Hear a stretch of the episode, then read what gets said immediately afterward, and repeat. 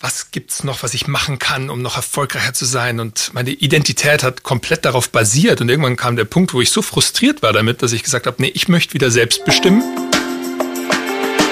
Get Happy. Der Achtsamkeitspodcast von Antenne Bayern. Und hier ist Kati Kleff. Mein erster Gast hatte ursprünglich mal einen ganz anderen Lebensplan. Er wird in Weilheim geboren am 18. August 1984 und seine erste große Liebe gilt dem Ball, dem Basketball. Er ist nämlich zwei Meter eins groß, jung, ehrgeizig, leidenschaftlich und talentiert und recht bald erkennen das auch die Profis vom FC Bayern Basketball. Sie nehmen ihn unter ihre Fittiche, bringen ihm bei, was man neben Leidenschaft und Talent noch so alles für diesen Sport braucht. Visionen von sich und seinem Leben. Mit 18 geht er in die USA. Er bekommt ein Stipendium und spielt vier Jahre für die Boston University. Aber mehr und mehr wird ihm klar, er ist im Wesen ein Forschergeist. Der Leistungssport, der reicht ihm nicht. Er will Antworten auf die großen Fragen des Lebens. Er will verstehen, sich und andere. Und er spürt, auf ihn wartet sehr viel mehr als Basketball. Alle Zeichen stehen auf NBA. Vermutlich der Traum eines jeden Spielers. Aber weil das Leben manchmal andere Pläne mit uns hat, kommt alles ganz anders. Heute ist er studierter Psychologe und Ökonom, erfolgreicher Unternehmer, Podcaster, Blogger, Buchautor und einer der ersten und bekanntesten deutschen Biohacker. Biohacking ist Leben, Ganzheitlichkeit, das Zusammenspiel von Körper, Geist und Seele. Biohacking umfasst Ernährung, Erholung, Job, Schlaf, Bewegung, Sex, Liebe, Tod, Hirnforschung, Freude und das Verständnis von Zeit.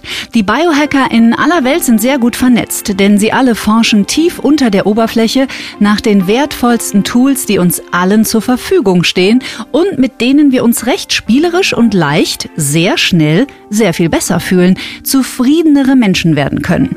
Sie bedienen sich dabei der neuesten Erkenntnisse der Neurobiologie, aber auch der Lehren alter Meister, wie zum Beispiel Sebastian Kneip oder Buddha.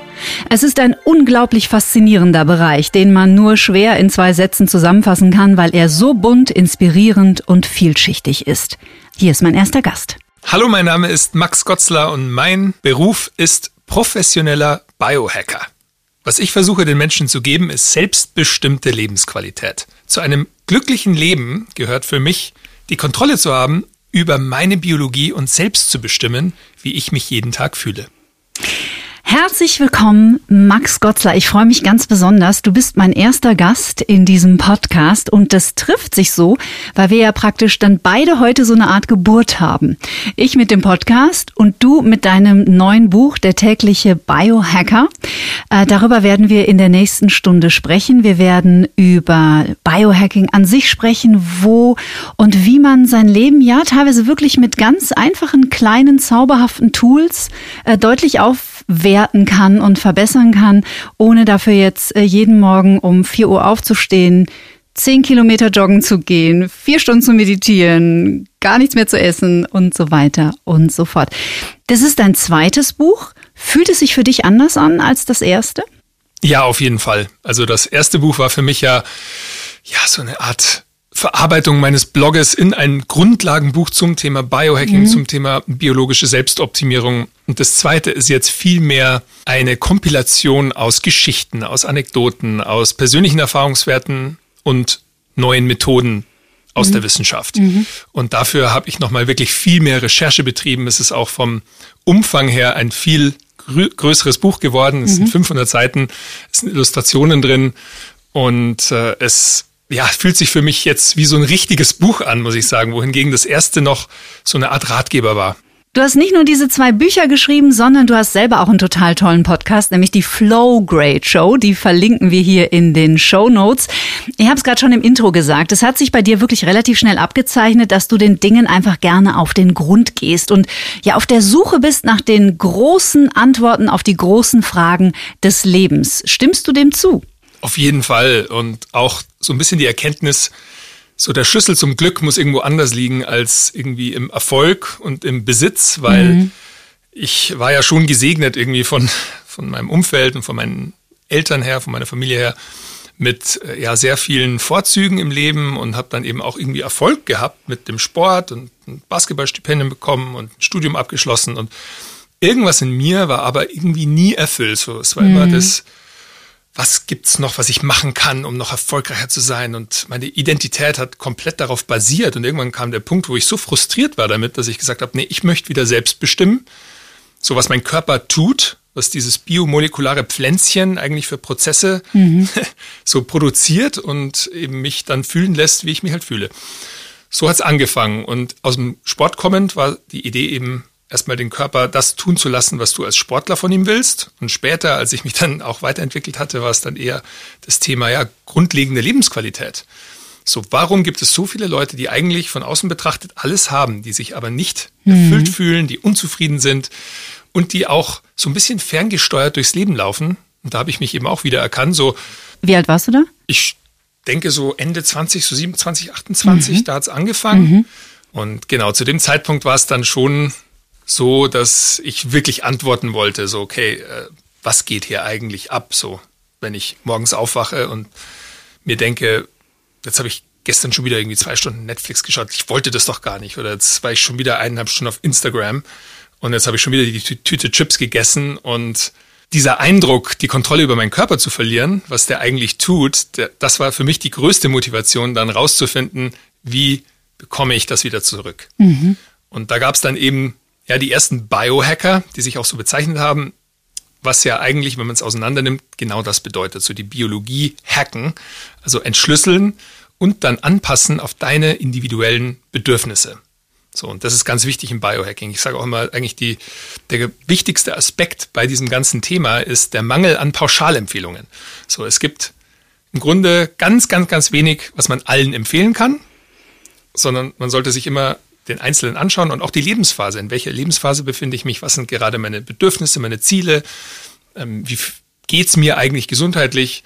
Und darauf basierend kann man dann eben versuchen, die Prozesse zu verstehen und dann mhm. anzupassen auf das, was ich eigentlich von denen will. Das ist ganz spannend, weil ja im Grunde genommen ähm, in der Psychologie einen guten Therapeuten auch genau das ausmacht. Also ich habe mal ein Zitat gehört von Dr. Gunther Schmidt, ist einer der führenden Systemiker und Hypnotherapeuten in Deutschland, sitzt in, äh, in, in Baden-Württemberg, der gesagt hat, im Grunde genommen müsste man für jeden Patienten die Therapie neu erfinden.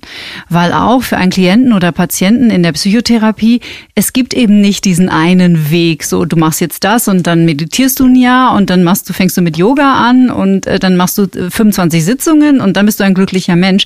Und das gefällt mir am Biohacking genau dieser individuelle Blick auf den Menschen, weil im Grunde genommen ja auch unsere Arbeit ist, dass wir herausfinden, wer wir sind und was wir brauchen und nicht, was uns jemand anders sagt, was wir brauchen. Total, ja. Und da sind wir fast schon wieder auch bei der weil du gerade auch die Psychologie erwähnt hast, bei der Flow-Wissenschaft, das ja für mich auch so ein bisschen das zentrale Thema ist. Du hast ja schon erwähnt, ich bin ja selbst studierter Psychologe. Mhm. Und was mich dann auch sehr fasziniert hat, war die Arbeit von dem ungarischstämmigen, mittlerweile amerikanischen Psychologen und Glücksforscher Mihaly Csikszentmihalyi, mhm. der das ja intensiv studiert hat und der beschreibt es immer ganz nett als so eine Art Tanz, also die Suche auch nach dem Lebensglück, nach der Glückseligkeit äh, als Tanz. Und er zitiert in einem Buch dann auch Nietzsche, der mal gesagt hat, ich würde nie an einen Gott glauben, der nicht zu tanzen verstünde. Mhm. Und er beschreibt es eben so als den Tanz ums Feuer das ganze Leben lang und du musst ihn sozusagen eingehen, ohne jemals ins Feuer gehen zu dürfen, weil dann verbrennst du dich. Mhm. Und das war dann für mich auch so die Erkenntnis, diese diesen, diese Widerstände anzunehmen und diese auch zu verwenden als die Rohstoffe für deine persönliche Erfolgsstory. Mhm. Und das finde ich auch das ganz Spannende eigentlich, dass du bist nie am Ende, also du hast nie die komplette Glückseligkeit erreicht, sondern es ist jeden Tag, jeden Morgen eine neue Herausforderung, um zu sagen, okay, was kann ich heute tun, um mich mal im Hier und Jetzt zu verlieren, um mhm. mal diesen Glücksmoment zu erfahren und das kann dann auch mal wieder passieren, dass man wieder runterfällt. Ich habe da immer ganz gern auch den Surfer so als mein Bild vor Augen, der paddelt und auf die perfekte Welle wartet und irgendwann hat er sie und dann surft er, wohl wissend, dass er wieder herunterfallen wird, aber solange er surft, genießt er es einfach und bleibt drauf und mhm. ist in diesem Zustand. Das ist ein schönes Bild. Ich finde tatsächlich äh, super wichtig, dass du das sagst, weil ähm, ich glaube, dass es ähm, seit vielen Jahren, ich sage jetzt mal in dieser Ratgeber- und Coaching-Branche häufig missverstanden wird, weil ja dieser Satz zum Beispiel, ja, du musst einfach dein Mindset verändern, du brauchst einfach ein positives Mindset. Und ich weiß es aus eigener Erfahrung, ich weiß nicht, wie du es empfindest oder empfunden hast, dass es bei mir zum Beispiel eine Zeit lang gab, wo ich dachte, ich arbeite jetzt so und so viele Jahre an meiner persönlichen Weiterentwicklung und irgendwann habe ich dann so ein Level erreicht und ab da ist alles nur noch fluffy und rosa und super und die Sonne scheint mir aus dem Allerwertesten.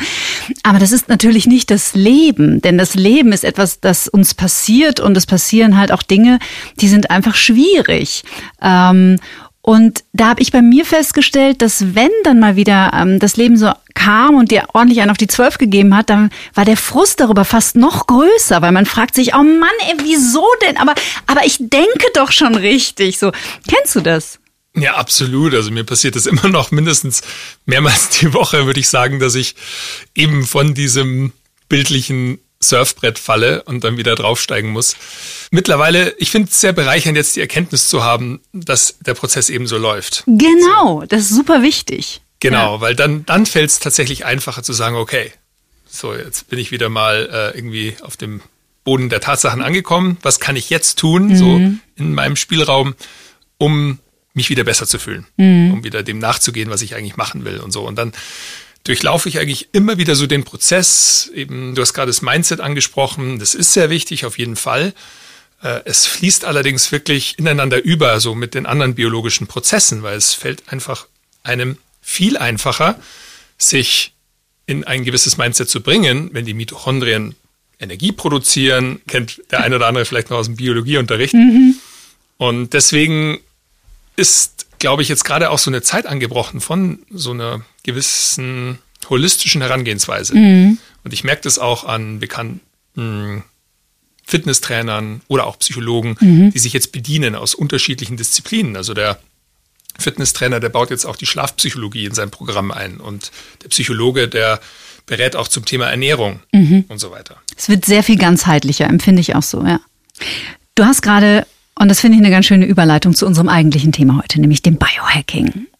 Netflix angesprochen. Jetzt gibt es seit ein paar Monaten auf Netflix eine Serie, die heißt Biohackers.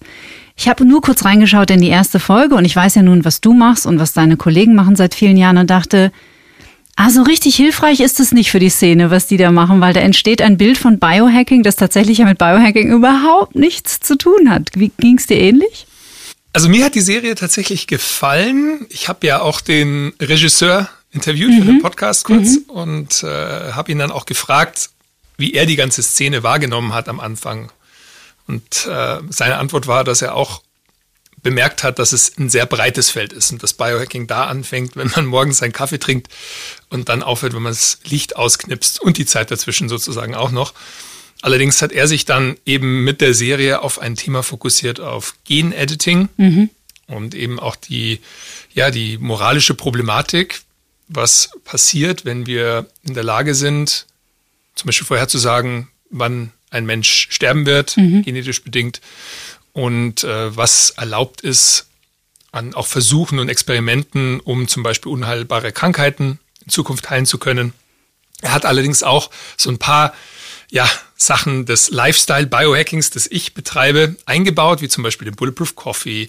Und dann gibt's ja auch fluoreszierende Pflanzen und Mäuse. Mäuse. und dann gibt's einen Bodyhacker, der zum Beispiel sich einen Chip implantiert, der Mikrodosierungen von CBD, also Cannabidiol von mhm. Cannabis, sich ins Blut gibt. Und er hat, glaube ich, schon versucht, so das recht breit mal zu beleuchten. Allerdings, ja, du hast recht, so die Serie repräsentiert jetzt nicht unbedingt meine grundlegende Arbeit. Mhm. Wie gesagt, da geht es viel mehr um Lifestyle-Biohacking, das auch der Einzelne anwenden kann. Also mhm. Also nicht nur Ärzte oder Wissenschaftler, die dann irgendwie an Genen rumschnipseln, sondern eben jemand, der vielleicht auch durch eine Meditation oder eine Atemübung Einfluss nehmen kann auf seine zelluläre Gesundheit und auch auf seine Genetik. Mhm. Jetzt ist dieser Bereich des Biohackings, in den wir jetzt eintauchen werden, so wahnsinnig vielfältig. Und ein neues Buch, Der tägliche Biohacker, damit hast du es ja auch wirklich ganz zauberhaft gemacht, weil du wirklich für jeden Tag einen Tipp gibst, wie man sein Leben so ein bisschen schöner machen kann. Wir haben uns schon mal unterhalten, der Max und ich, über das Wort Selbstoptimierung. Da schiffen wir jetzt so ein bisschen drum rum, weil uns das beiden nicht besonders gefällt. Du magst Selbstentfaltung, äh, glaube ich, lieber. Was sind für dich die Oberbegriffe zum Biohacking? Was sind die Bereiche in unserem Leben, die wir uns wirklich gerne mal genauer anschauen dürfen? Also fürs erste Buch hatte ich ja sechs Bereiche definiert, die mhm. allerdings auch hinterfragt werden können. Interessanterweise haben auch schon historische Figuren, wie zum Beispiel auch Pfarrer Kneip, der hatte ein fünfphasiges Modell. Allerdings einige von den Bereichen waren sogar überschneidend und äh, meine Bereiche waren Ernährung, Bewegung, Erholung, Balance, Produktivität und Umfeld. Mhm. Und in all diesen, so können wir uns auf gewisse Weise entfalten. Ich finde das Wort auch viel besser. Und was darunter liegt für mich, ist eben diese selbstbestimmte Lebensqualität. Also mhm. das ist eigentlich so das Überthema für mich geworden, weil darin ist beinhaltet, dass, also Lebensqualität ist nicht immer top, wie wir schon vorhin gesagt haben. Du fühlst dich nicht ständig immer glücklich und du kannst auch nicht diesen einen Zustand erreichen und dann ist es für immer gut, mhm. sondern es geht eben darum, das Gefühl zu haben, selbst bestimmen zu können. Und wenn ich jetzt mal einen traurigen Tag habe, vielleicht auch mal diese Traurigkeit zulassen, könnte auch mal Sinn machen und vielleicht die Emotionen eben mal verarbeiten richtig. Und äh, ich weiß, wir beide sind ja auch richtig interessiert am Thema Trauma und Traumatherapie. Mhm, mhm. Und eben nicht unbedingt auch immer die natürlichen Prozesse überschreiben, aber eben das Gefühl haben, okay, wenn ich jetzt eine gewisse Richtung einschlagen will, dann habe ich aber die Möglichkeit dazu. Also ich kenne einige Methoden und da denke ich eben in der Biohacking-Szene, ich denke immer so an die Werkzeugkiste. Da gibt es eben verschiedenste Herangehensweisen in den Bereichen. Zum Beispiel, ich kann meine Ernährung umstellen. Ich kann ein neues Fitnessprogramm anfangen. Ich kann meine Schlafhygiene mal. Was ist denn Schlafhygiene? Schlafhygiene ist im Prinzip einfach sich um den natürlichen Prozess des sich Erholens kümmern. Mhm. Und zwar, ich finde, heutzutage wird der Schlaf immer gern in so eine Art Korsett gepresst. So, ja, ich jetzt ist es 10 Uhr, jetzt muss ich schlafen gehen und jetzt muss ich meine oh, das kenne ich auch. Mhm. Stunden schlafen und dann klingelt der Wecker und dann wache ich wieder auf und so. Aber im Grunde, wenn man drüber nachdenkt, dann ist der Schlaf ja ein, ein natürlicher Prozess, den sich der Körper einfach holt, wenn er ihn braucht. Mhm. Und ich kenne das immer sehr gut, auch noch aus dem Leistungssport, wenn ich zwei Trainingseinheiten hatte und dann noch äh, Uni und dann noch Hausaufgaben machen musste und dann bist du so müde und erschöpft am Abend, dass fällst du ins Bett und dann schläfst du, weil der Körper sich das einfach holt. Und ich denke, das ist heute eine Herausforderung, weil wir uns mental oft zwar sehr betätigen, aber der Körper vielleicht nicht so richtig müde wird. Mhm. Und dann will der Kopf eigentlich schlafen, aber der Körper will sich eigentlich noch bewegen. Und dann ist da so ein Disconnect. Und wenn wir über Schlafhygiene reden, dann geht es für mich darum, in erster Linie wieder so einen gesunden Schlafrhythmus zu entwickeln. Und zwar in den Wachphasen halt auch körperlich aktiv zu sein und sich mental zu betätigen und dann aber auch eine Zeitspanne lassen, in der der Körper herunterkommen kann. Und das auch dann sogar fördern durch zum Beispiel eine abendliche Meditation oder einen Spaziergang oder einfach sich mal fernhalten von Bildschirmen oder wenn man mit Bildschirmen arbeitet, eine Blue Blocker Brille aufsetzen. Also das ist eine Brille, die Blaulichtfrequenzen rausfiltert. Was ist die Zeit, bevor du schlafen gehst, wo du das Handy nicht mehr in die Hand nimmst? Also ich muss ganz ehrlich sagen, dass es wirklich schwierig ist für einen Online-Unternehmer, äh, mhm. das zeitnah zu machen. Also ideal, glaube ich, werden wirklich zwei Stunden mhm. vorm Schlafen gehen. Schaffe ich aber nicht. In den meisten Fällen vielleicht so eine Stunde vorher. Und was ich aber doch wirklich regelmäßig mache, eigentlich jeden Abend, ist diese Blue Blocker Brille aufsetzen. Mhm. Also die Brille, die eben diese Blaulichtfrequenzen rausfiltert. Und da gibt es tatsächlich auch schon Studien dazu, dass Leute, die die tragen, ich glaube, die Studie war mit Teilnehmern, die über vier Stunden am Abend diese Brille getragen haben und die, ich glaube, 60 Prozent mehr Melatonin, also das sogenannte Einschlafhormon, hatten als diejenigen, die sich eben noch mit Kunstlicht bestrahlt haben. Weil mhm. was passiert ist, dass eben der Körper das Signal bekommt, ah, das sind viele Blaulichtfrequenzen in dem Umfeld, in dem Licht. Und das ist ja auch im natürlichen Tageslicht. Aber dann kriegt der Körper das Signal, ah, es ist taghell. Es ist taghell, ja, ja, genau. Also noch nicht Zeit zum Schlafen. Also halte ich mein mhm. Cortisol, mein Stresshormon hoch und Melatonin unten. Und was aber normalerweise eben passiert, und sind wir wieder beim Thema Schlafhygiene, ist, dass wenn es dunkel wird und die Lichtfrequenzen eben abnehmen, diese Blaulichtfrequenzen, dass der Körper von alleine Melatonin hochfährt, Cortisol runter und das piekt dann, also das hat seinen Höhepunkt so dann 3 Uhr, 4 Uhr nachts. Mhm. Und dann sinkt das Melatonin wieder ab und dann geht das Cortisol wieder hoch und dann wachen wir wieder natürlich auf. Mhm. Idealerweise dann ohne Wecker, weil der Wecker ist ja auch die erste Stressquelle des Tages, sage ich immer. Also ich tatsächlich funktioniere komplett ohne Wecker. Ich mhm. versuche auch wirklich meine Flüge so zu legen, wenn ich fliegen muss, dass, ich, dass die am Nachmittag sind, dass ich. Warum ist der Wecker so ein Stressauslöser? Das ist nämlich sehr interessant. Ja, es ist ja meist ein sehr unangenehmer, lauter Ton. Also man kann das natürlich auch dann anpassen. Es gibt ja mittlerweile auch die intelligenteren Lichtwecker, die dich dann auch in den richtigen Schlafphasen wecken. Aber sag mal mal, in dem ungünstigsten Fall ist es so, dass der Wecker klingelt, sehr unangenehm, du dich vielleicht noch in einer Tiefschlafphase befindest und dann wirklich herausgerissen wirst aus einer wertvollen Schlafphase, in der du irgendwas verarbeitest und dann noch sehr viel Adenosin im Kopf ist, das diese, ja, diese groggy Stimmung auslöst, mhm. diesen Zustand, wo man sich so benommen fühlt mhm. und dann bist du benommen, dann bist du ja viel ferngesteuert eigentlich, der sich dann am Anfang des Tages so irgendwie durch dein Wohnzimmer bewegt und dann schaffst du es noch, deinen Kaffee zu machen und dann vielleicht unter die Dusche zu gehen. Aber das ist nicht so der beste Start in einen erfolgreichen Tag. Also ich habe auch so einen simulierten Sonnenaufgang tatsächlich. Und das ist äh, äh, sehr viel angenehmeres Aufwachen. Auf jeden Fall, ja, genau so. Also würde ich auch empfehlen, dass man, wenn man eben zu einer gewissen Uhrzeit aufwachen muss und es nicht schafft ohne Wecker, dass man sich dann so eine Alternative, eine gesündere Alternative mhm. besorgt. Mhm. Wir werden sehr viel in diesem Podcast über Meditation sprechen, weil ich immer wieder erstaunt bin, wie viele Gerüchte und Legenden sich um das Meditieren immer noch ranken, obwohl wir schon im Jahr 2020 sind, also zumindest zur Aufzeichnung dieses Podcasts sind wir im Jahr 2020. Wie kamst du zur Meditation? Wie war deine Haltung davor und was hat dich am meisten überrascht, als du es dann ausprobiert hast? Also ich kam eigentlich relativ spät zur Meditation und damals im Leistungssport war das tatsächlich nicht so trendy. Also ich habe mich nicht so wirklich viel damit beschäftigt und das ein bisschen so in die Yoga-Ecke auch gestellt und äh, mich dann relativ spät damit beschäftigt. Allerdings habe ich dann wirklich gemerkt, recht schnell, dass es enorme positive Effekte auf meine mentale Gesundheit hat, mhm. indem es mir einfach erlaubt, meine Hirnwellen zu beruhigen und ein bisschen in mich zu gehen und mir bewusst darüber zu werden, was ich eigentlich machen will und Absichten zu klären und mich eben so ein bisschen zu entfernen von diesem ferngesteuerten äh, Äußerlichen. Und dann, ja, dann habe ich recherchiert und da gibt es ja tolle Studien auch dazu. Eine war von der University of North Carolina, die ermittelt hat, dass bereits vier Tage Meditation enorme Verbesserungen im Kurzzeitgedächtnis, in der Fähigkeit mit Emotionen umzugehen, und äh, auch in der generellen mentalen Leistungsfähigkeit bewirkt hat. Und dann habe ich sogar noch einen Schritt weiter mal meditiert mit sogenanntem Neurofeedback. Mhm. Hast du davon schon mal mhm. gehört? Das ist ganz spannend. Also da habe ich eine Woche tatsächlich intensiv in einem Labor im Allgäu ist es, ein amerikanischer Doktor, der das gegründet hat. Zu Dingern am Kopf dann? Genau, also du bekommst dann deinen Kopf ausgemessen okay. und dann wirklich an den richtigen Stellen, an den Cortices, Elektroden angebracht, die deine Hirnwellen messen. Und was ich gemacht habe, nennt sich ein sogenanntes Alpha-Training.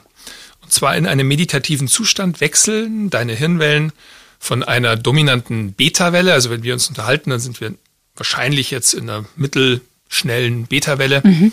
in eine langsamere Theta- oder Alpha-Welle. Mhm. Und es gibt auch ein sogenanntes Alpha-Theta-Training, auch bekannt als so ein Flow-Training, wo man eben versucht, den äh, präfrontalen Kortex auch runterzufahren, wo man eben auch. Ist im Gehirn. Genau. Für die Zuhörer im Gehirn vorne direkt, deswegen präfrontal. Vor allem das Ego im Gehirn. Ja. So dieses, ah, so wenn, wenn ich laufen gehe, wie schaue ich jetzt eigentlich aus? Habe ich die richtigen Farben kombiniert? Die Stimmen im Kopf. Beurteilen mich jetzt die anderen oder genau. so? Meine Frisur vielleicht nicht. Genau. Immer wenn es anstrengend wird, ist es auf jeden Fall das Ego.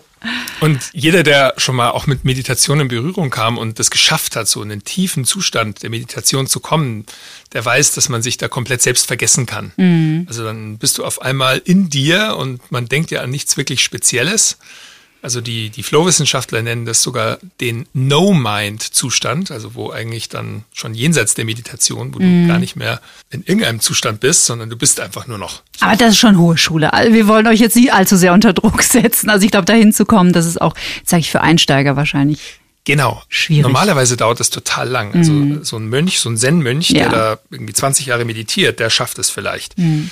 Ja, und dieser Dr. James Hart, mit dem ich da gearbeitet hatte, der hat eben ein Programm entwickelt, wo du mit technologischer Unterstützung wohl schneller in solche Zustände kommst. Und zwar, was passiert ist, du sitzt in einem Raum, total freaky, und das war auch so ein Retro-Labor, wo dra draußen die Drucker sind, die dann deine Hirnwellen drucken und das sich stapelt schon am Boden, also wirklich wie so ein Film.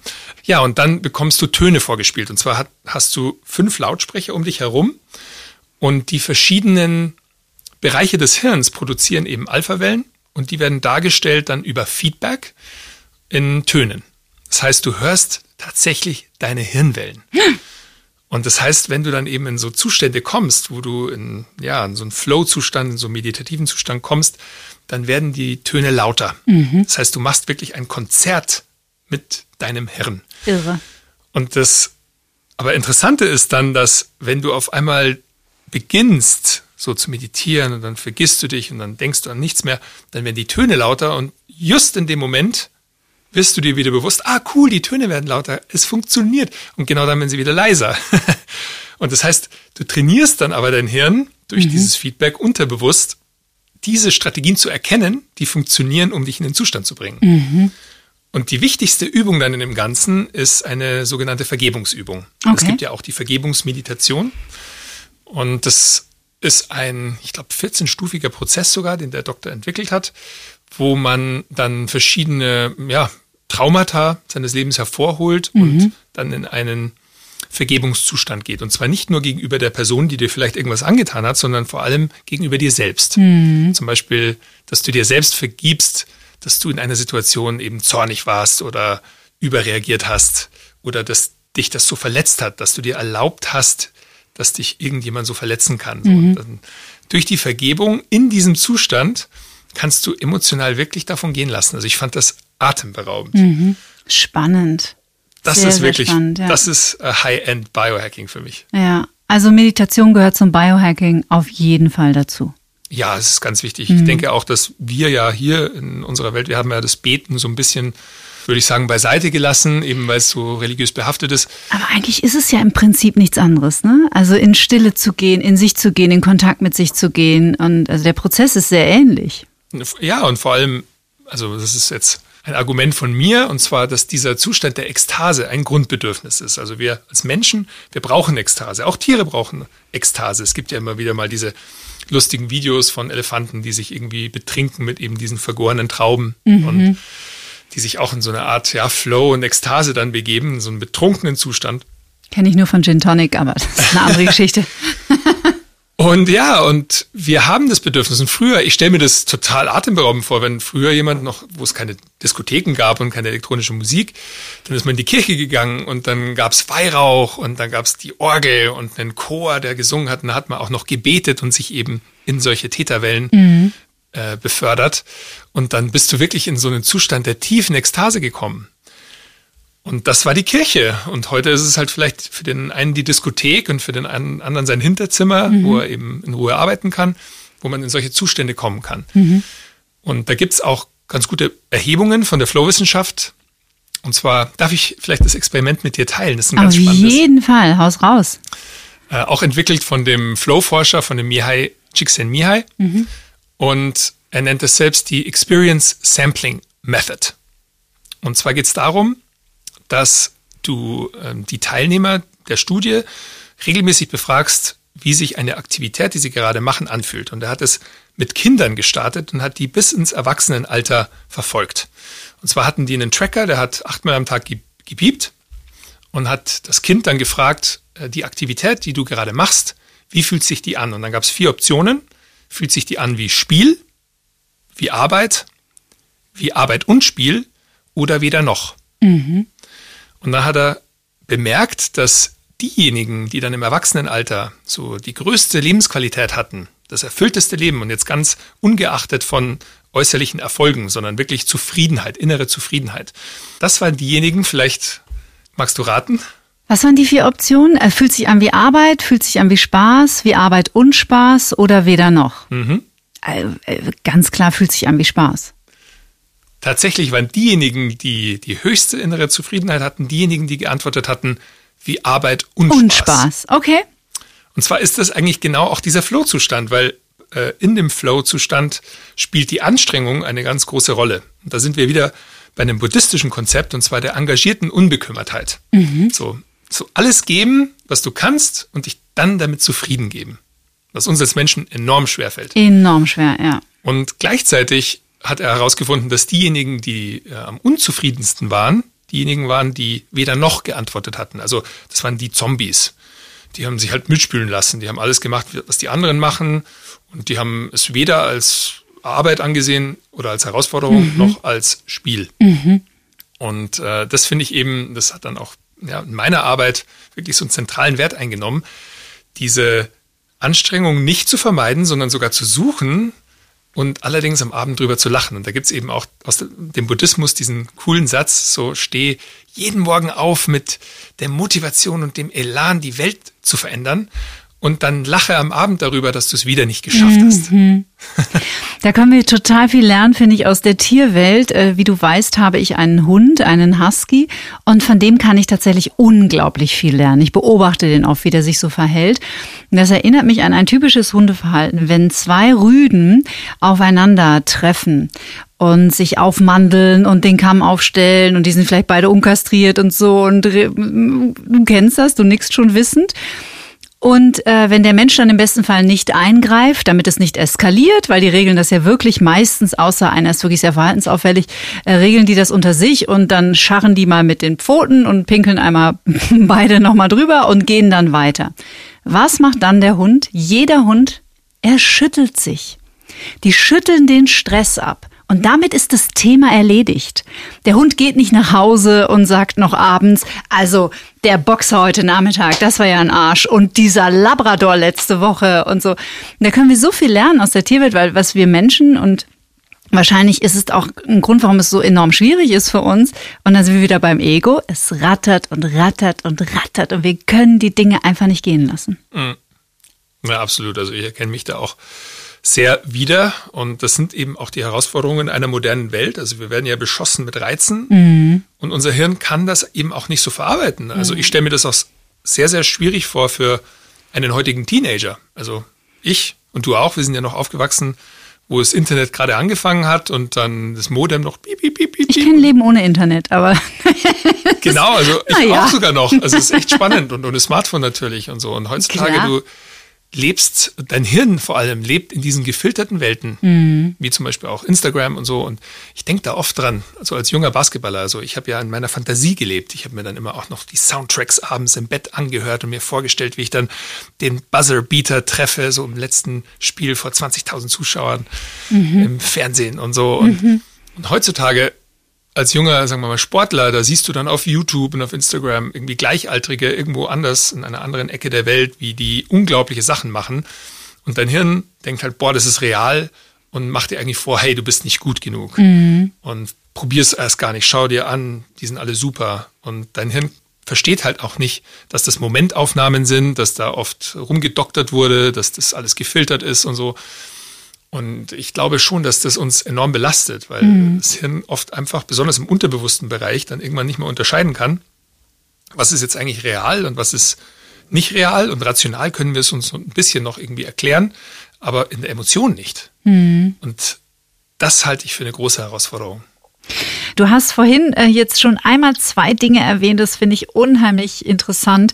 Zum einen kurz Kneip und dann diesen Vergleich zu ziehen, ähm, wie das eigentlich ist mit Gebeten früher in der Kirche. Und jetzt beginnst du dein Buch mit den Worten, für meine Oma Traudel, die wahre Biohackerin der Familie. Was konntest du von Oma Traudel lernen, was du heute im Biohacking weitergeben kannst? Ja, meine Oma, die eben jetzt äh, dieses Jahr verstorben ist, aber mhm. allerdings mit 95 Jahren, mhm. die allerdings wirklich einfach, also körperlich war sie topfit bis zum Ende wirklich. Und mental hat sie dann in den Anfang der 90er dann langsam abgebaut, so, also mhm. also ihrer 90er. Aber es gibt dieses eine Video, das mein Bruder gemacht hat, wo sie wirklich mit Anfang 90 noch irgendwie draußen gekehrt hat und sich angestrengt hat und sich bewegt hat und äh, war eine sehr drahtige, ja, aktive Frau. Mhm. Und dann sagt mein Bruder, hey Oma, du bist schon 90, du musst es nicht mehr alles machen, wir machen es schon. Und dann hat sie gesagt, 90, ist doch kein Alter. und äh, da habe ich sie auch mal gefragt. Und sie hatte eigentlich immer sehr simple Antworten. Also ich habe mir mal erhofft, dass ich irgendwie mal so eine Lebensweisheit kriege, die irgendwie so ein großes Geheimnis für mich lüftet. Dann meinte ich aber, Oma, jetzt sag mal, was ist denn so das Geheimnis eines langen und irgendwie so aktiven Lebens und du bist ja so fit und gesund. Und dann meinte sie immer, ja, in Bewegung bleiben. So, nie aufhören. Mhm. Und sie ist eben wirklich bis zum Ende immer in Bewegung geblieben und äh, hat sich engagiert und gemacht. Und ich glaube, auch für sie war es nie ein Thema, irgendwie in Ruhestand zu gehen. Das war einfach keine Option. So, das hat sie verabschiedet. Und ich habe auch eine Seite im Buch, wo es eben, äh, die, wo der Titel auch lautet, nie in den Ruhestand gehen.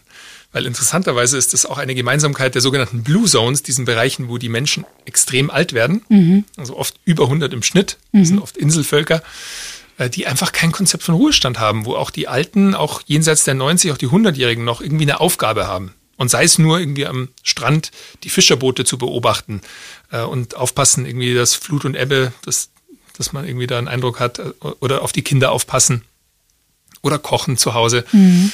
Und äh, das habe ich definitiv von meiner Oma gelernt. Und das andere ist, ich glaube, da war sie wahrscheinlich aber auch genetisch begünstigt, diese immer gute Laune. Also mhm. sie hatte wirklich stets gute Laune und war immer gut drauf, hat den Raum bereichert um sich herum, war immer gern gesehen. Und äh, auch als sie dann äh, am Ende eben im Heim war, jeden Tag Besuch bekommen von entweder meiner Cousine, von der Nina oder von meiner Tante oder meinem Onkel oder meinem Vater oder mir, meinen Brüdern. Und äh, das, ja, also danach strebe ich ja selbst so. Das möchte man ja, dass man von der mhm. Familie bis zum Ende einfach so geliebt und äh, mit eingebunden wird. Und da kann man jetzt schon anfangen, dass das auch passieren wird. Mhm. Das ist ganz interessant. Kennst du die äh, 17 Bewusstseinsebenen von Hawkins? Nee, die kenne ich nicht. Es, ähm, es, es war ein äh, amerikanischer Psychiater und Psychologe und Kinesiologe. Und der hat aufgrund der menschlichen Emotionen ähm, 17 verschiedene Frequenzen. Also er hat praktisch eine Unterteilung gemacht und hat den, den, eine Emotion einer Frequenz zugeteilt. Und äh, Emotionen wie Scham und Schuld waren die, sind nach ihm die niedrigsten Frequenzen, auf denen wir schwingen können. Und Fakt ist, es hat mit Esoterik überhaupt nichts zu tun, sondern dieser Körper besteht aus Atomen und wir sind Energie.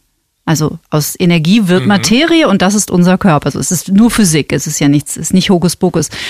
Und das ist wirklich toll, ähm, weil ähm, es geht dann, glaube ich, bis 700 und dann gibt's 1000, aber 1000 ist dann eigentlich, also bei 700 sprechen wir schon über Jesus, Buddha, Lao Tse, die großen Meister. Und dann gibt es diesen schönen mittleren Bereich, so ich sage jetzt mal bei 350. Und das ist jetzt wahrscheinlich das, was du den Flow-Zustand beschreiben würdest. Nämlich so eine Grundzufriedenheit im Leben. Äh, jetzt nicht immer so, wow, das ist total super, weil nochmal an dieser Stelle, für niemanden auf dieser Welt ist alles immer total super. Das gibt es nicht.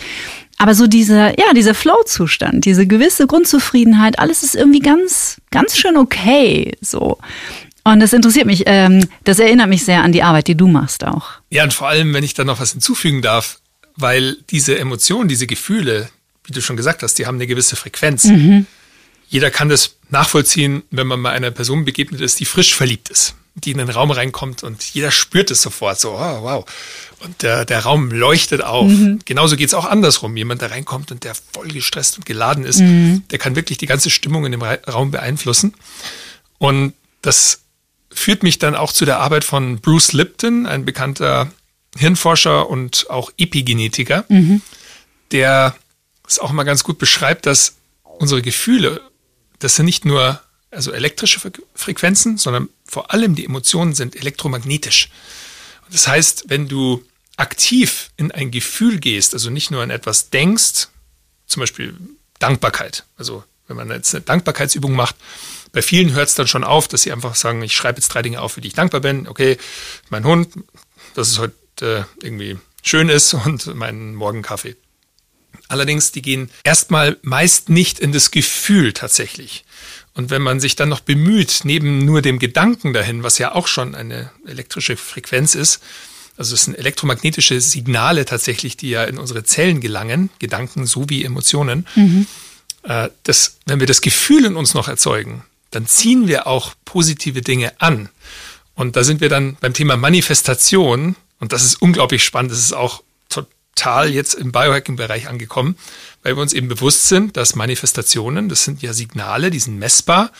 Und wenn wir in ein Gefühl gehen, emotional können wir uns tatsächlich an unsere Zukunft erinnern. Das hört sich jetzt erstmal total abgefahren an. Mhm. Aber wenn wir ein Gefühl hervorrufen, was wir im Leben haben wollen, zum Beispiel eben eine erfüllte Beziehung oder Erfolg im Beruf oder irgendwas und uns das so hervorholen, als wäre es real, dann kann der Körper nicht mehr wirklich unterscheiden, weil man ist es, weil es ist ja ein reales Gefühl. Und das Gehirn auch nicht übrigens, ne? Es weiß auch nicht, was Realität ist oder ob das wirklich stattgefunden hat, wenn das, Gehir wenn das Gefühl dazu passt.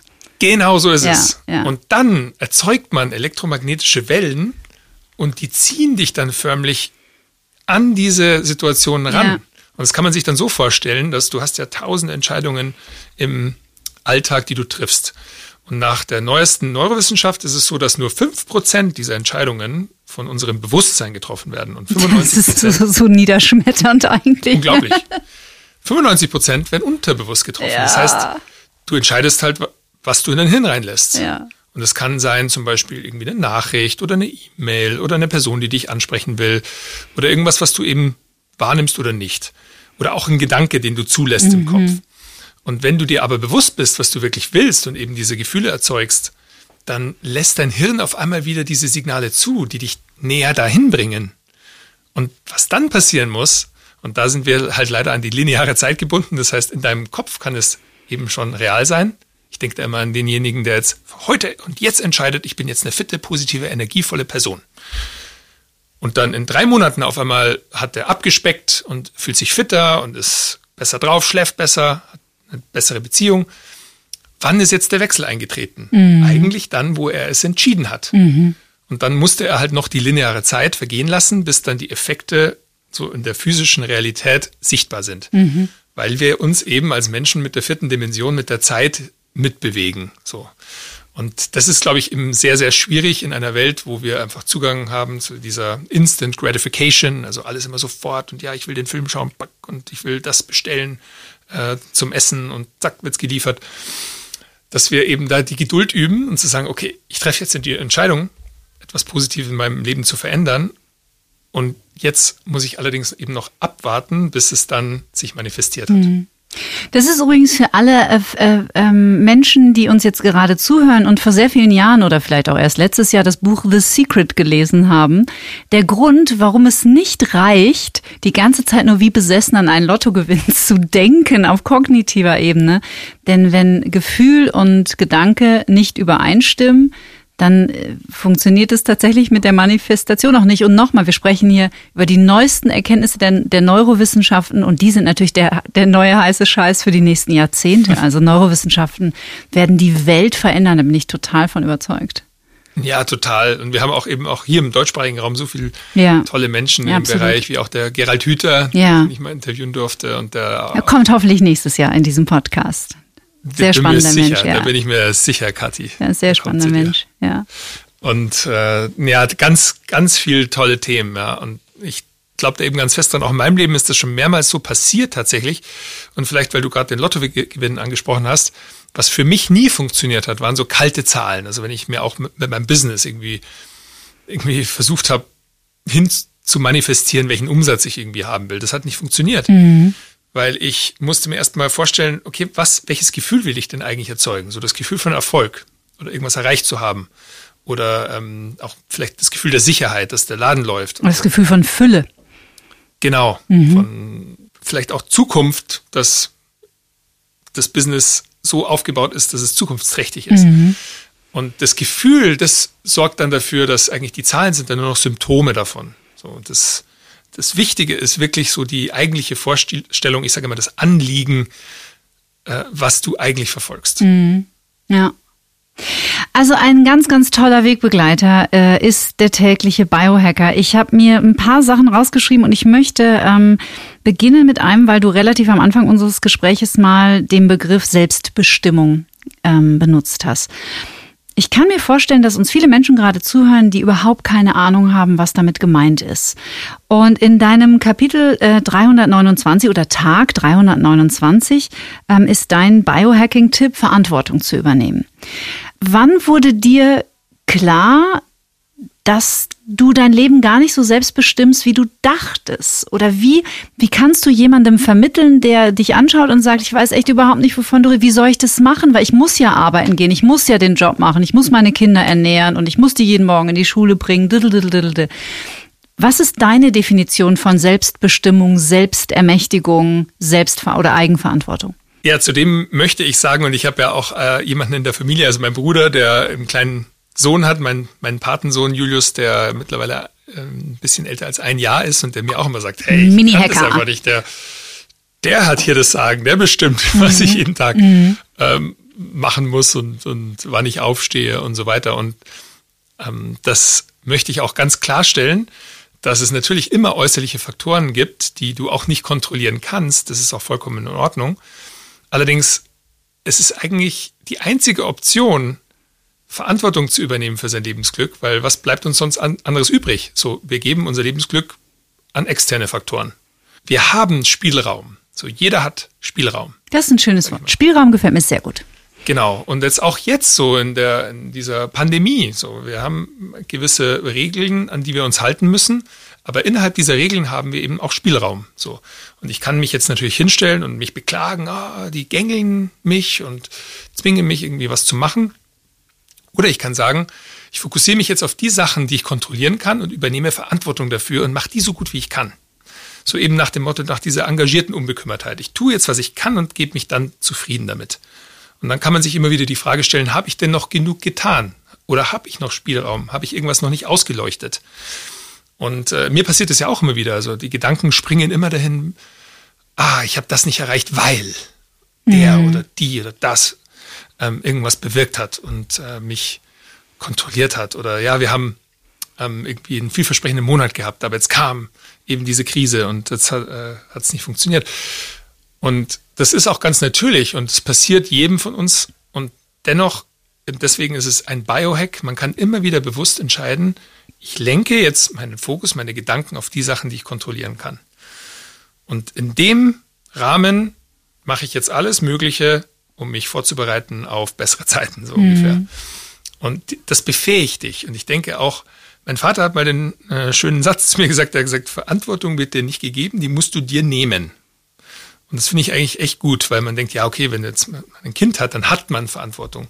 Ja, aber es gibt genügend Eltern in der Welt, die dann die Verantwortung nicht aktiv nehmen und mhm. dann hat es nun ja auch diverse Folgen. Mhm. So, aber wenn jemand sagt, nee, ich, ich nehme jetzt die Verantwortung, auch mit der Gefahr, dass ich ja unter Umständen hin und wieder mal auf die Schnauze fall. Äh, aber dann wachse ich daran. Mhm. So, dann gehe ich aktiv rein und wenn ich gegen die Wand fahre oder irgendeinen Fehler mache, dann lerne ich aus der Erfahrung. Weil auch, sagen wir mal, ein junger Mensch, der, ich arbeite wahnsinnig gerne so mit äh, anfangenden Studenten mhm. oder auch ähm, Schülern noch, die eben sagen, ja, ich weiß ja gar nicht, was ich will und es gibt so viele Optionen und so.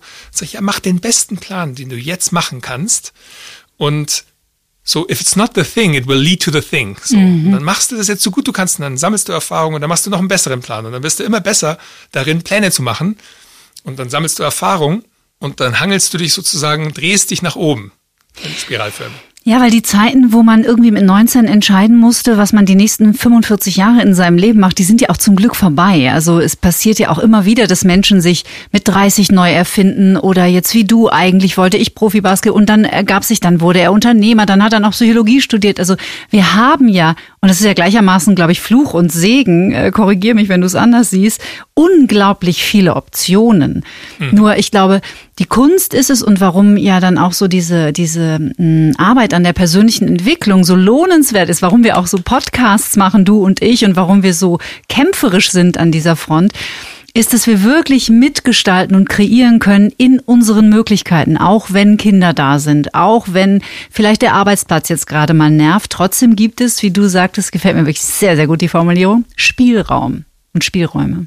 Genau, ja. Wer mich eigentlich, weil du auch gefragt hast, wie ich irgendwie darauf kam. Ja. Das war auch, den wir schon erwähnt hatten, der Gerald Hüther, ja. Neuroforscher, den ich eben im Podcast hatte und der hat, ich habe da sogar einen Clip rausgeschnitten, weil ich das so inspirierend fand, wo er sagte, ich kann mich jetzt einfach auch hinstellen und in den Spiegel schauen und sagen, wer will ich eigentlich sein und was will ich mit dieser Lebenszeit hier anfangen und das kann ich jeden Tag machen mhm. und dafür muss ich nicht noch einen Kurs machen oder auch jetzt nicht unbedingt auch eine Meditation, auch wenn sie hilft, aber ich kann das jetzt und hier entscheiden, ich kann jetzt Verantwortung für mein Leben nehmen. Und das hat mich auch dann nochmal echt erinnert daran, ja, ich habe die Fähigkeit, ich kann mich in jedem Moment meines Lebens befähigen, ich kann wachsen mhm. und so. Und auch jetzt so die Realisierung eigentlich, dass ich noch lange nicht am Ende bin, sondern dass ich unglaublich viel besser werden kann, unvergleichbar besser und ähm, ja, bereichernd auch für mein Umfeld, für meine Liebsten und äh, für mich selbst. Das ist, finde ich, ein Gedanke, so den, den möchte ich nicht mehr verlieren. Mhm. So, du wirst nie ankommen, du wirst immer ums Feuer tanzen. Für mich war, glaube ich, der Punkt in meiner persönlichen Geschichte, ähm, da gibt es so ein schönes Meme, das geht immer mal wieder durch soziale Medien. Ähm, nicht, ähm, warum passiert mir das, sondern was lehrt es mich? Und ich kam irgendwann in meinem Leben an diesen Punkt, wo ich mich tatsächlich auch gefragt habe, was hat es mit mir zu tun, dass mir immer wieder dieselben Dinge passieren? Und da finde ich, ist ein Switch in dieser Persönlichkeitsentwicklung, wenn du den Standpunkt verlässt, dich zu fragen, warum passiert mir das immer? Warum treffe ich immer diese totalen Idioten? Und, und warum geht meine Beziehung immer kaputt? Und, und warum habe ich immer diese Scheißjobs? Wenn du den Standpunkt verlässt, einfach nur mal gedanklich verlassen und sich zu fragen, was sagt es über mich aus, dass mir das passiert? Also was hat es mit mir zu tun? Denn, und das hören viele vielleicht nicht so gerne, es hat immer mit uns zu tun oder in, in den meisten Fällen. Absolut, ja, wir sind ja unser Avatar so ungefähr. Ja. So, wir sind halt, wie, sagen wir mal, Beispiel Computerspiel und du bist halt die Person, die du lenkst in dieser Welt. Und ich sehe das auch immer so, äh, vielleicht für die Computerspieler da draußen, wenn du ähm, so ein Rollenspiel spielst und die Welt ist noch ausgegraut und die ist noch bei uns enorm ausgegraut. Es gibt noch so viel zu erkunden. So. Und du kannst eben dich dahin lenken, um neue Bereiche zu erkunden ja. und dich dadurch zu bereichern. Und äh, ja, der, der, sozusagen dein Leben in ein Kunstwerk zu gestalten. Und dann nochmal vielleicht äh, die Erwähnung von dem Csikszentmihalyi, der auch in seiner Kreativitätsforschung vor allem und auch Flowforschung herausgefunden hat, dass die äußeren Umstände überhaupt nicht entscheidend dafür sind, ob du jemand bist, der erfolgreich im Leben ist oder eben ein sinnerfülltes Leben hat oder nicht. Und interessanterweise hat er sogar gesagt, dass äh, also diejenigen, die e-, extrem schwierige Situationen durchlaufen haben und diejenigen, die extrem positive Situationen äh, durchlaufen haben, die gelangen wohl schneller dann in so einen Zustand von Flow, mhm. als diejenigen, die so immer so sehr bequem so im Mittelmaß sind. Also man sollte ruhig eigentlich nach dieser Wissenschaft versuchen, auch mal so Krisen zu erleben. Also vielleicht auch mal auf, aufs Ganze zu gehen, natürlich ohne sein Leben zu riskieren, aber ich sehe es jetzt Unternehmer so, mal einfach zu sagen, ja, das probiere ich jetzt mal voll, ohne Plan B, einfach nur, nur Plan A. Mhm. Und äh, wenn das nicht funktioniert, dann lerne ich was draus, wie mhm. du schon so schön gesagt hast. Christian Bischof sagt immer, nichts passiert gegen dich, wenn du es so siehst, sondern alles kann für dich passieren. Mhm. Die Verena König, die wir auch beide kennen, die auch äh, Gast sein wird in diesem Podcast im November, ähm, die sagt immer den schönen Satz, das Leben ist für dich. Das mag ich auch ganz gerne, weil man das sehr häufig vergisst. Ich könnte stundenlang mit dir hier sitzen. Wir sitzen ja auch schon seit einer Stunde. Der tägliche Biohacker umfasst Themen von es fällt mir so schwer, so eine Zusammenfassung zu geben, weil es würde dem Buch überhaupt nicht gerecht werden und es würde auch dem Thema Biohacking überhaupt nicht gerecht werden. Und es geht auch gar nicht, dass wir alle Bereiche anschneiden. Es geht wirklich von Bewegung über Ernährung, über Sex, über Zeit, über Zeitmanagement, über alltägliche Lifehacks, die uns das Leben leichter machen. Trotzdem möchte ich auf Tag 342 jetzt nochmal ganz explizit gehen, weil das sehr schön passt zu dem, was du gerade gesagt hast und weil ich persönlich das auch ein sehr wichtiges Thema finde. Mm, dein Tipp an diesem Tag ist über den Tod philosophieren. Warum ist es deiner Meinung nach wichtig? Ich denke, dass wir in unserem Alltag natürlich den Tod wirklich schon sehr beiseite geschafft haben. Also wir beschäftigen uns ja wirklich nicht mehr viel damit und die wenigsten von uns, außer man ist Mediziner, haben auch mal eine nicht lebende Person gesehen oder gar angefasst. Und früher war das ja so alltäglich, dass man, also wenn, wenn jemand Älteres, sagen wir mal, im Dorf gestorben ist, dass man den noch aufgebahrt vielleicht gesehen hat oder nochmal besucht hat. Und ich bin dann in meinen Recherchen, zum einen hatten wir einen sehr, sehr guten Flowfest-Vortrag von Caspar van der Meulen, der der Titel von diesem Vortrag war Microdosing Death, also mhm. Mikrodosierungen so von dem Gedanken daran zu sterben. Und ich denke, vielleicht hat er auch die Inspiration dafür gezogen vom Dalai Lama. Und darauf bin ich gestoßen, auf eine Schrift vom äh, Dalai Lama, der gesagt hat, dass er jeden Tag über den Tod nachdenkt und dass er das unglaublich bereichernd findet, weil er sagt, dass diese Endlichkeit ja eigentlich diese Zeit zwischen so dem Anfang und dem Ende erst richtig Wert gibt. Und wenn etwas unendlich ist, dann ist es nicht wirklich wertvoll, weil dann kannst du ja theoretisch, wenn ich jetzt sage, ich lebe ewig, so unendlich, dann. Bisschen Zeit verschwenden. Genau, und dann habe ich ja keinen Druck, irgendwie diese Lebenszeit zu nutzen, weil sie ist ja unendlich verfügbar. Mhm. Äh, also es ist schwer dann zu sagen, wie wertvoll sie ist. Und indem wir uns bewusst machen, hey, es ist endlich, es kann auch theoretisch bald vorbei sein. Also es ist ja nicht gesagt, dass wir alle, alle 130 werden, auch wenn die Biohackers oft so denken, äh, dass wir dann eben den heutigen Tag noch mehr schätzen können, indem wir sagen, boah, ich bin jetzt am Leben und ich kann diese Zeit jetzt so nutzen, wie ich sie will. Ich kann selbst bestimmen, was ich damit anstelle, zu einem gewissen Grad in dem Spielraum, den ich habe. Und da hilft ihm dieser Gedanke daran, dass es endlich ist. Das war der Gedanke hinter dem Biohack. Ich möchte es echt jedem empfehlen, weil ähm, es ist gerade dieses, diese Möglichkeit, eine tägliche Routine damit zu machen, nämlich jeden Tag einfach eine Seite zu lesen, es ist echt so, so fluffig, es geht immer irgendwie auch on the fly und es sind so tolle, kleine, zauberhafte und kluge und unglaublich gut recherchierte Sachen drin. Ich stehe mit meinem Namen auch für dieses Buch. Wir verlinken es natürlich in den Show Notes, genauso wie deine deine Flow Great Show, deinen Podcast. Zum Schluss äh, statuiere ich jetzt ein Exempel, denn du bist mein erster, mein erster Gast heute. Werde ich auch in Zukunft jeden meiner Gäste bitten, ein paar Sätze zu vervollständigen. Es werden immer dieselben Sätze sein. Mhm. Du bist jetzt mein Versuchskaninchen. Cool, Passt also es? mag ich, ja. Super, okay. Max Gotzler von der Flow Great Show. Er ist Autor, er ist Blogger und er ist vor allem professioneller Biohacker, einer der ganz wenigen noch in Deutschland mit einem monströsen tollen Netzwerk in die ganze Welt. Das erste, was ich morgens nach dem Aufstehen tue, ist einen Kaffee trinken, tatsächlich. Am besten entspanne ich mich, wenn ich gemeinsam mit Familie oder guten Freunden zusammen bin. Meinem inneren Schweinehund begegne ich, indem ich. Jetzt muss ich kurz nachfragen. Bedeutet das, also äh, begegne ich, indem, also bewältige ich oder? Mhm. Bewältige ich wäre wahrscheinlich die bessere. Danke, das werde ich gleich korrigieren für den nächsten Gast. meine, oder besser, meinem inneren Schweinehund besiege ich, indem ich. Tagebuch schreibe. Ich komme immer noch an meine Grenzen, wenn ich versuche meinen Kalender zu planen. Trotzdem klappt es schon zum zweiten Mal, dass wir uns im Interview treffen. Bevor ich schlafen gehe, stelle ich mir eine Situation vor, die ich noch unbedingt erleben will. Als ich 20 war, dachte ich, dass ich einmal Profi-Basketballer werde und danach Profi-Coach. Ich wünschte manchmal, ich hätte früher gewusst, dass. Familie und gute Freundschaften es wert sind, sehr zu pflegen. Was diese Welt dringend braucht, ist einen höheren Grad an Bewusstheit. Achtsamkeit bedeutet für mich, meine bewussten Gedanken und meine unbewussten Emotionen in Einklang zu bringen. Und das Allerwichtigste zum Schluss, wie übrigens auch in deinem Buch, Liebe ist sich komplett ohne Wenn und Aber jemanden oder einer Sache hingeben. Max Gotzler, mein erster Gast in diesem schönen Podcast. Ich danke dir sehr. Ich wünsche dir von Herzen alles Gute für dein Buch, für deine weitere Karriere, für deine Gesundheit und dein Lebensglück. Und ich bin sicher, wir haben uns nicht das letzte Mal gesehen.